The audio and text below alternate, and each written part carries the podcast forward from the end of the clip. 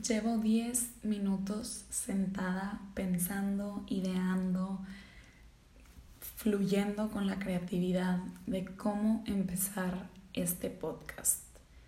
Y la verdad es que no llegué a absolutamente ninguna conclusión. Entonces decidí nada más empezar. Yo creo que es la mejor decisión. Llevo, la verdad es que ya varios tiempo con la inquietud de querer hacer un podcast. He querido platicar y revelar mis ideales acerca de distintas situaciones en el mundo, en la vida. Eh, cabe recalcar que no soy ni psicóloga, ni terapeuta, ni mucho menos. Simplemente es mi humilde opinión. Y la verdad es que este tema del que les voy a platicar el día de hoy es un tema un poco fuerte, pero la verdad es que a mí me movió muchísimo. Fue algo que me impactó, que en realidad llegué a pensar, pensar y pensar, a darle demasiadas vueltas. Y, y era demasiado difícil para mí entender cómo un día estás y al otro no estás. Un minuto estás y en el siguiente minuto no sabes. En un segundo estás y puede que al siguiente ya no estés. Es impresionante cómo, y me, me incluyo en lo que voy a decir, cómo damos el mañana por hecho cómo estamos en martes y estamos haciendo planes para el viernes. Cómo estamos en verano y ya estamos planeando las vacaciones de invierno. La realidad es que no sabemos. Lo único que tenemos en común todos y lo único seguro en esta vida es que hay fecha de caducidad. Para cada uno en su momento, en su circunstancia, pero todos, absolutamente todos, tenemos fecha de caducidad. Estaba yo sentada en mi cama una noche pensando en esta situación que les voy a platicar. Eh, fue una noticia fuerte para todo Monterrey. Yo creo que todos, si no es que la mayoría, se enteraron de la noticia de que un avión privado se cayó de Las Vegas rumbo aquí a Monterrey. Desapareció por unas horas, no sabían dónde estaba y luego lograron localizarlo, pero desgraciadamente toda la familia que iba, el piloto, no, no sé si iba un copiloto, la verdad es que no estoy muy segura, este, un novio y una novia de los hijos de la familia perdieron la vida. La razón principal que yo creo por la cual me impactó esto es que una de las personas que falleció en el avión era conocido mío. Conocido, la verdad es que era novio, bueno, perdóname, exnovio de una prima mía. Duraron cinco años. Era conocido, no era amigo, pero quieras o no, las comidas familiares, este, en cosas, la cena navideña, el cumpleaños de mi abuelito, cosas así donde va toda la familia, pues llegué a coincidir con él en varias ocasiones, a platicar con él incluso en varias ocasiones. Entonces yo creo que esa fue una de las razones principales por las cuales yo me enteré de esta noticia y de verdad, o sea, no, no podía procesarlo, no entendía el por qué. Yo me sentía muy mal, o sea, decía, es que imagínate, si yo me siento así, con esta impotencia, ¿cómo se debe sentir su familia? ¿Cómo se debe sentir mi prima, que fue su novia por cinco años? O sea, de verdad era, era impresionante. Yo le di demasiadas vueltas. Y durante esta noche que yo le estuve dando y dando vueltas a la situación, al asunto, me cruzó por la cabeza y dije, a ver, es que cómo pasan las cosas.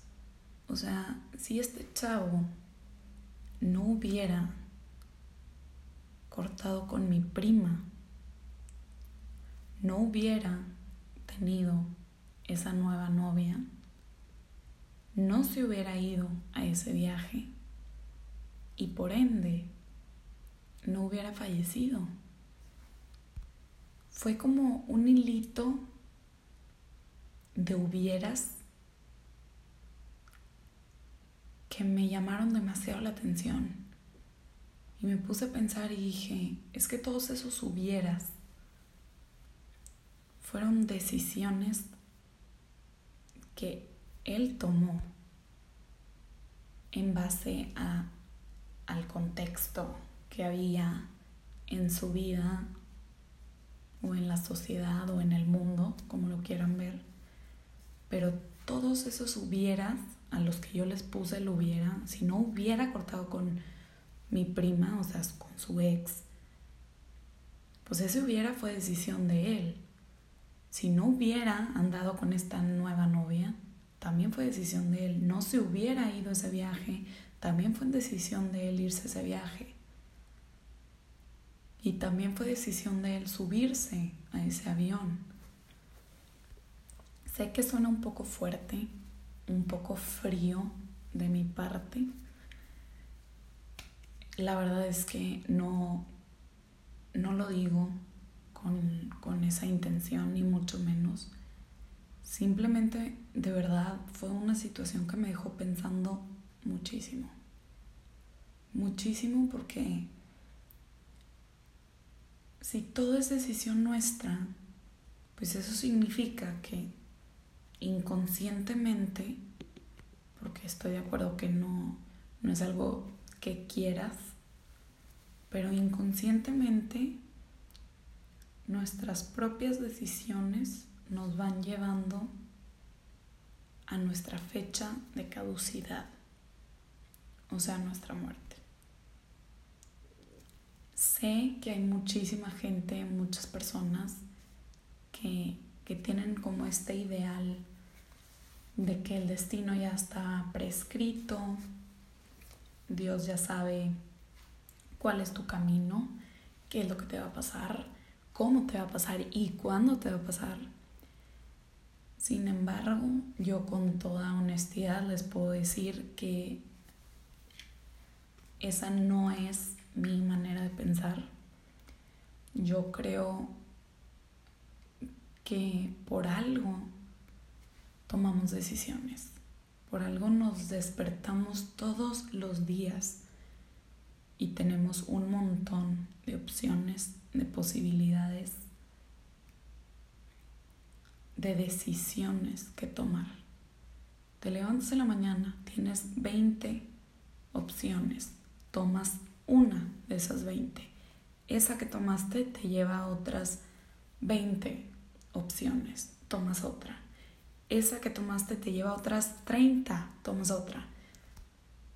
Y tú solito vas creando el camino en base a decisiones tuyas que tal vez inconscientemente nos van llevando al día en que ya no estemos sobre esta tierra. Y la verdad es que es un tema difícil, es un tema complicado. La verdad es que da miedo. O sea, yo cuando lo estuve pensando dije, es que no puede ser. O sea, no puede ser yo. La verdad es que no se puede vivir así. Tú no puedes ir por la vida pensando en que por una decisión tuya puedes morir. Porque eso no es vida. Obviamente da miedo pensarlo. Lo entiendo perfecto tuve la oportunidad de platicarlo con una amiga mía. La verdad es que lo necesitaba expulsar de mi ser porque me llamó demasiado la atención. Lo platiqué con una amiga mía horas, o sea, horas. Y la verdad es que ella me decía, es que no, o sea, claro que no, tú tomas una decisión, este, pero existen los, los accidentes, o sea, las casualidades. Puede que tú vayas manejando este, y, y pase un carro y sin querer te choque y te mate, y pues fue un accidente. Y yo puedo entender que nosotros le llamamos, llamemos, perdón, accidente a los hechos que no estuvieron en total control de nosotros. Pero les voy a decir por qué yo creo que también es irónico llamarle accidente a eso.